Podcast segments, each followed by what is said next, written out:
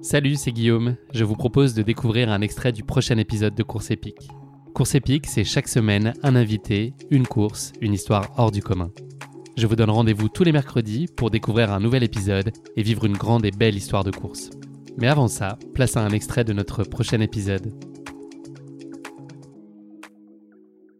J'ai fait beaucoup de sport euh, jusqu'à l'arrivée de mes études d'ostéo. Après, j'ai un peu lâché euh, parce que euh, parce que des fausses excuses quoi. Euh, trop de boulot euh, à l'école, enfin dans mes études supérieures.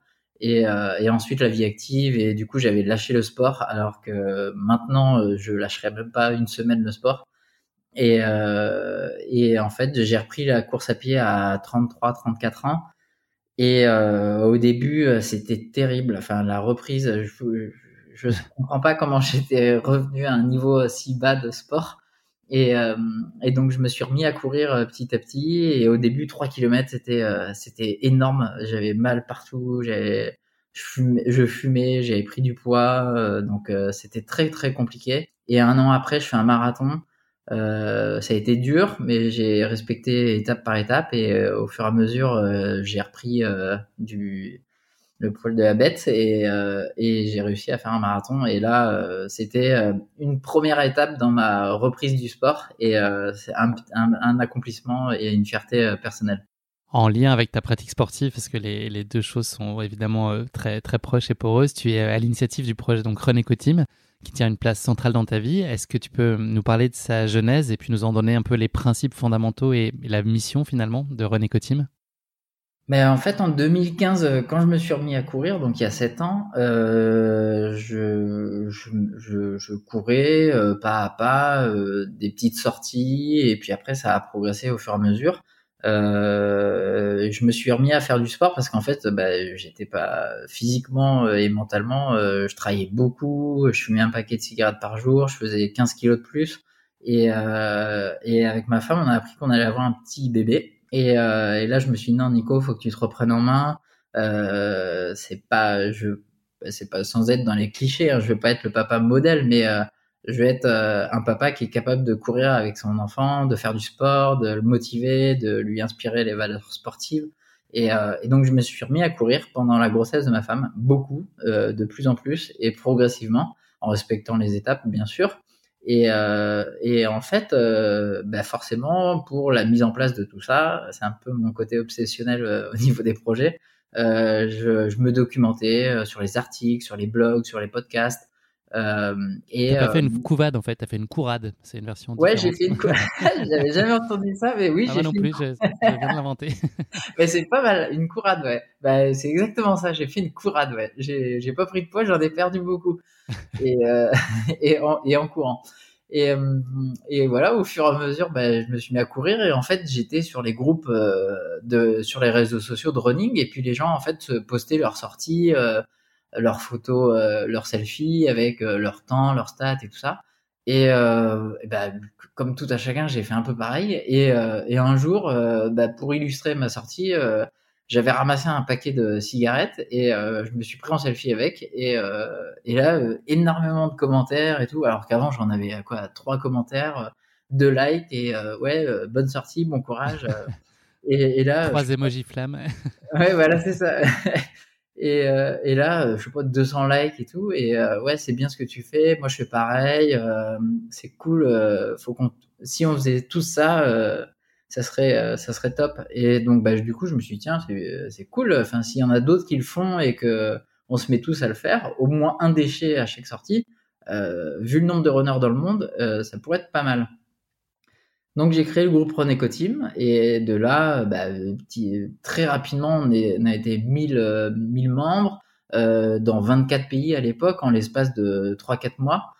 Et, euh, après, bah, petit à petit, ça a pris de l'ampleur parce que les gens se motivaient les uns les autres, non seulement à courir, de plus en plus, les gens se mettaient à courir parce qu'ils avaient connaissance du projet Renéco Team, et les gens se mettaient à ramasser les déchets quand ils y couraient déjà. Donc euh, bah, après, on a créé des événements. Euh, le groupe Facebook est devenu une association.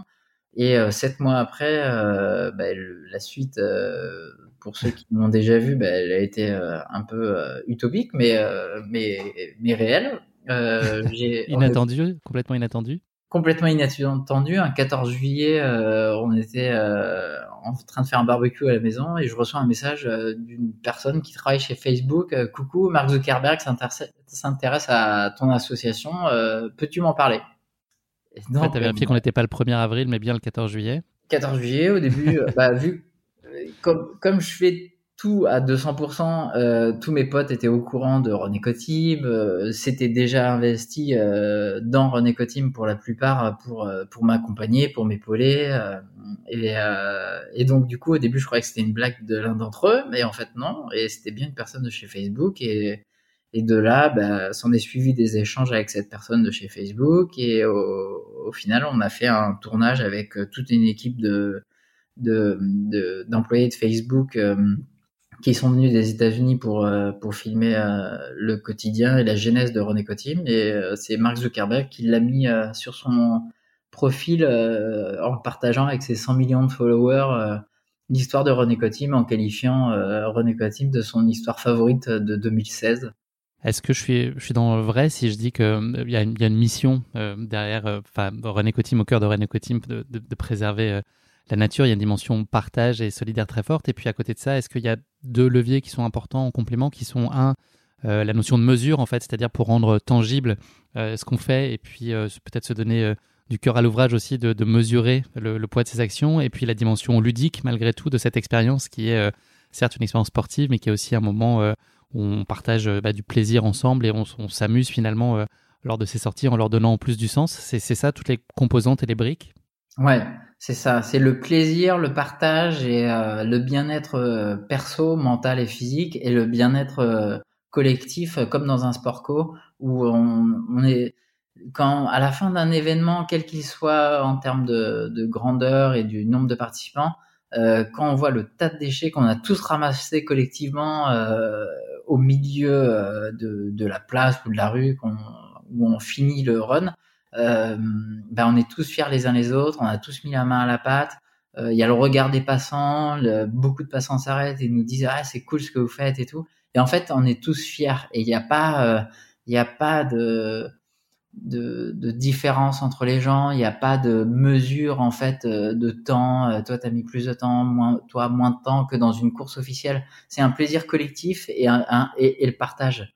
Euh, et, et, c'est ça qui est, qui est, cool parce que quand on voit les posts des gens, personne se compare, tout le monde, euh, tout le monde s'entraide.